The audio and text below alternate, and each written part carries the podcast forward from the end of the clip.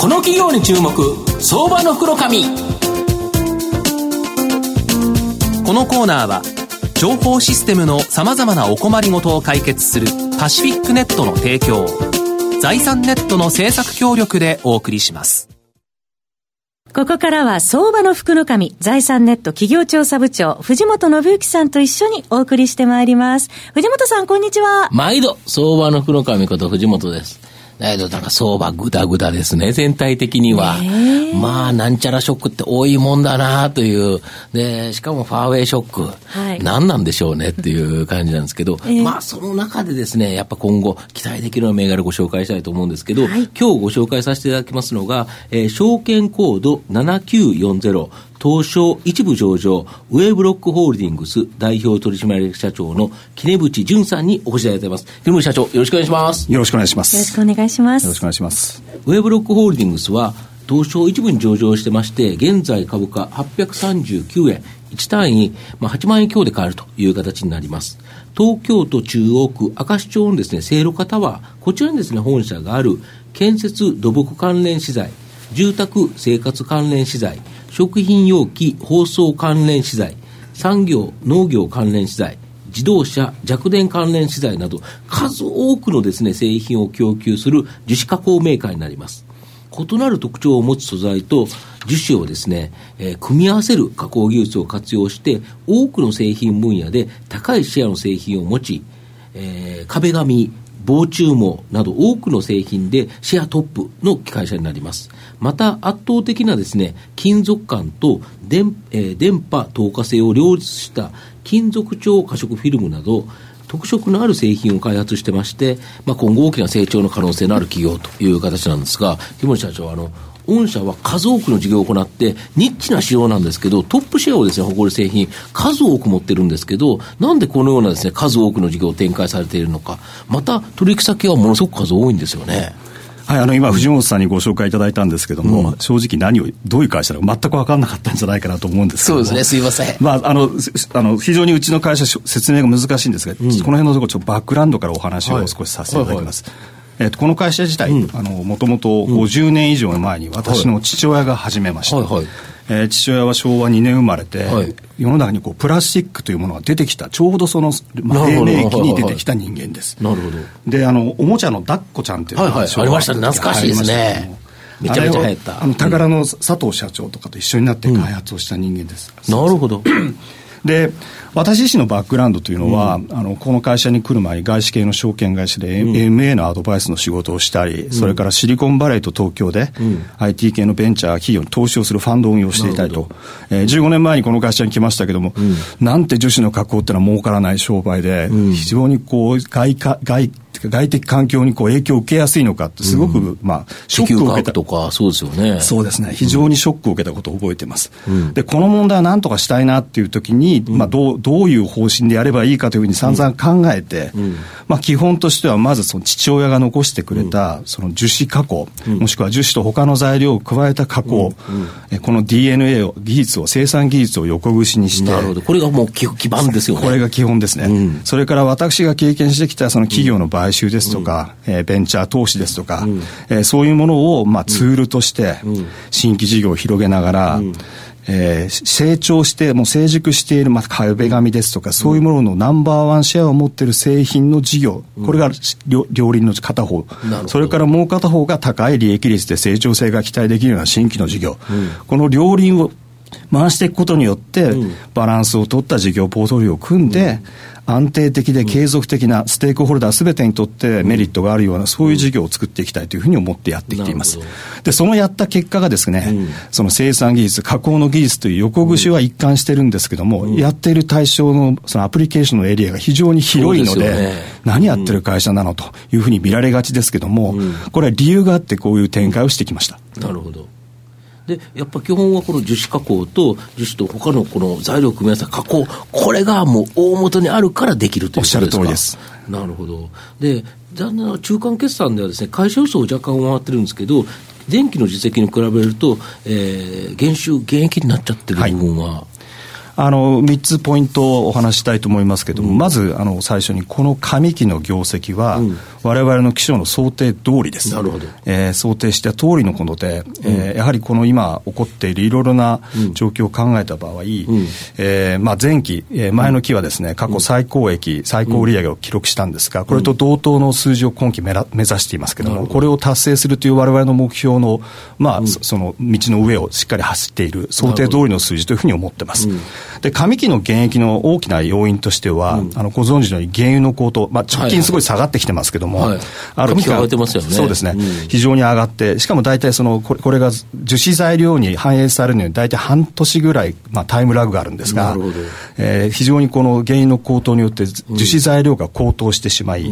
えーその部分でのその、まあ、売買の転嫁をしなきゃいけないんですが、どうしてもタイムラグが発生します。うん。まあって、そのタイムラグの間っていうのは非常に業績的には厳しくなっていまして、うちに限らず樹脂の加工メーカー皆さん、今期の上期は非常に苦労なさってらっしゃったというふうに思います。それからもう一つはですね、まあ先ほど言いましたように前期過去最高益を座してますし、今期もそれと同等のものを目指していますんで、こういう業績のいい時に新規の事業、えーそれに対して新たにいろいろと取り組みをしたいということで、先行投資型の経費が結構かかりました。まあ、この辺のところもあって、対前期で比較すると、えー売上は伸びているけども、利益はへっこんでいるという、そういう状況にあります。で、三つ目のポイントとしましては、えーっと、このは下期に入る前後、今後ですよね。そうですね、うん。うん夏から秋にかけて非常にその値上げの方が実行されて、下期に関してはここの部分での落ち込みっていうのはカバーできるであろうということと、えー加えて新規の事業の方が、えーいい感じで立ち上がってきているものがいくつかありまして、この辺の分があ今の流れ、今の勢いを維持することができれば、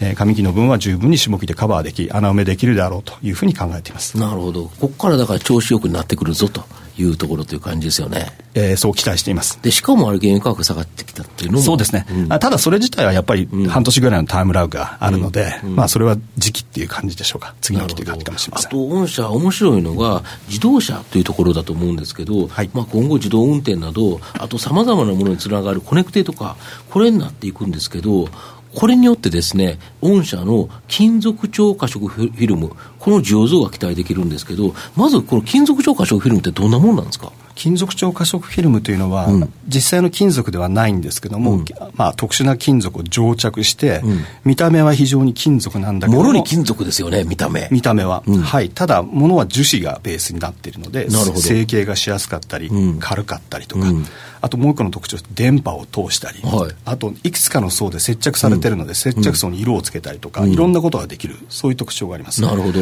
メッキとかだったら電波通さないんですよね。そうですね。実際のリアルな金属ですとか、メッキっていうのは電波障害が起こって、なかなかその辺のところが、まあ、通らないがゆえにですね、自動運転につながるいろんな各種センサーの電波を通さずに非常に難しいというそういう実態が起こるというふうに理解をしています。なるほど。で、金属だとやっぱり作りづらい、車を作りづらい部分もあるっていうことですか？作りづらいというよりも、これからのそれこそコネクテッドカーの世界、やっぱ安全安心ですとか、環境に優しいとか、便利とか、いろいろことを考えていくと、まあ、軽量化ですとか、まあそうですよね。それからデザイン的にもですね、人間に優しい曲線がすごく、曲面がすごく増えてくるのでなるほど、そういう時に樹脂というのは非常に材料として車の内装外装で対応化されていくというふうに思っています。ただ、ものに樹脂でプラスチック感があると、なんかちょっと貧乏臭いですよね。そうですね、それはその通りだと思います。まあ、ただ、すべてを金属調にするわけではないので、ただ、例えば車の、まあ、えーまあ、オーナメントといいますか、車の一番正面についている、その、はい。それぞれのメーカーの飾り飾りの部分ですとか、はい。それからサイドの、えー照明ですとか、はい。周りは金属調のものを使うものは非常に多い。あれ金属じゃないんですか？えー金属のものがメインで使われてたり、それから樹脂に滅寄したものがありますけども、えーそういうものはなかなか電波を通さないので、えーそういうところにセンサーをデザイナー的には隠してつけたいということになると、その内側につけるとなると、電波が通るか通らないかというのは非常に大事なポイントになってくるので、えー特に今、デトロイトですとか、ヨーロッパで、えーこういうものに対する需要は非常に増えてきているというふうに認識をしています。なるほど。だから自動運転とかコネクテッドカーだったら、その電波を通したり、レーダー波出して、で、跳ね返りをそうですね。測ってるから。ミミリ波レーダーとかを通してですね、うん。うんえーまあ、相手の車、まあ、カメラを使うという方法であったりりとか、ますよね。いろいろありますけども、まあ、センサー、まあ、今で今は大体大体組み合わせでやってますんで、そうですよね。そういう意味でのその電波を通すのは非常に大事なポイントだというふうに思っています。なるほど。金属だと通さないけど、御社の金属超過色フィルムだったら通してくれるから、非常にそういう面で言うとデザインとかがやりやすくなるということですか？そうですね、そういう部分があります。なるほど。で、まあ、メッキも通さないですし、それから、その車の外につけるエクステリア、外装というのはその対抗性が必要で、実はこれはププラスチック樹脂にとっては超えなきゃいけないハードルなんですね。で、今こういうものが作れる会社って本当世界で2社ぐらいしかなくて。御社ともう一社。日本以外ですよね。えっと、別の会社、海外の会社ね、海外の会社と、はい、だから日本だと御社が唯一なんですよね。えっと、はい、外装用で電波を通すパーツという意味においては、うん、あのこういうフィルムは1位だけとすると、やっぱり自動運転とかコネクティとかだったら、なくてはならないという感じなんですかね。うん、まあ、なってほしいというかですか。金属に特化すればその通りですね。なるほど。御社の今後の成長を引っ張るもの、はい、改めて教えていただきたいんですか。はい。あの車関係っていうのは、やはりこれから非常に期待が持てる成長する市場だと思ってます、ね、数が出ますもんね、そうですね。言っても。まあ、それから日本も非常に力を持っている分野ですし、うん、そういう意味では先ほどお話をさせていただいた金属調のフィルムってところに関しては、非常に、え国内、国外問わずですね、非常に大きな成長が期待できるというふうに思っています。それから車はどんどんどんどんその情報をドライバーに伝えるという意味で、はいそのディスプレイがどんどん増えていく。ありますよね。えー、大きくなったり、数が増えたり、はい、そういう中で、そういうそのナビゲーションシステム用のその、まあ、特殊なシートがありまして、はい、それをあの取り組んでいるもう一つの車関係の商売ですが、うん、なるほど。えー、今年の上期まで非常に苦労して赤字だったんですが、うん、下期から非常に好調で、今、フル生産状態で、まあ、車だけではないんですけど、いろいろな用途のものに対して生産を行っています。この辺のところが当面の目先のですね、成長としては、まあ、数年はいけるんではないかなというふうに思っています。で一方で、まあ、中長期で考えると、はい、そういうことではなくて、うちの会社の特徴であるその、その成熟している市場だけのナンバーワンシェアを持っている事業からキャッシュを生み出して、これこそ壁紙とか防虫網とか、その通りです、昔からあるもんですよね、はい、網戸の網、えー、樹脂製のものを最初に作った大岡製という会社は、もともと東証の2部上場していましたけど、それをまあグループ化しまして、今、うちのグループの中でやってますけど、非常に成熟した市場です、うん、でもそこからキャッシュは結構生まれてくる、そうですよね、でそのキャッシュをいろんな新しいものに投下していくっていう、そこの循環がうまく回っていくときに、中長期的に見ると、うちのような比較的地味な事業がメインになっているようだけれども、うん、グループ全体で見たときには成長が期待できるという、そういう体制が作れるんじゃないか、それがうまくいくかどうかが中長期的には非常に大きい問題だという、まあ、ポイントだというふうに思っています。やはり、あの、あと社長がやっぱ IT ベンチャー投資した経験があるからこそ、これが分かってくるってことですか？まあ、あの同じようなことを事業ポートフォリオを組んでらっしゃる方は他にもいっぱいいらっしゃるとは思いますけども、うん、あの昔シリコンバレーで働いていた時に、うん、あのフェイスブックにも投資をしていた有名なベンチャーキャピタルのパートナーと話をしていてそのパートナーから、本物の成功っていうのは想像するよりも想定していたよりも時間がかかるものだと、やっぱり非常なハードルがあってそれを超えるには時間がかかって、でもそのハードルを超えた時そのハードルは後から来る人に対する参入障壁になって、その間に前に走れば非常に大きな成功を収めることができるんだ。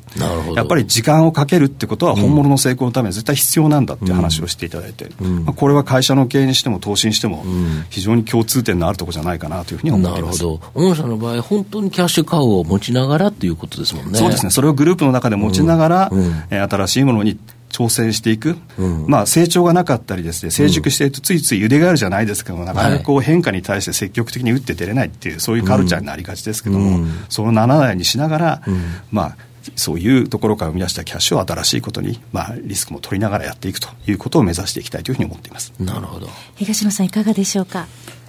はい、えー、そうですね、まあ、これもあの目先の話なんですけど、やっぱりインテリア事業の部分っていうのも、やっぱり売上比率って小さくないと思うんですけど、はい、売上一番大きいですね、そうですね、はい、大きいですよね。であのやっぱり来年のやっぱり消費税の駆け込み需要のところっていうのは、やっぱり少しやっぱり盛り上がりが出てくるものなんでしょうか。はい、あの可能性は十分にある住宅のところだと、はい、はい、そうですね、おっしゃる通りだと思います。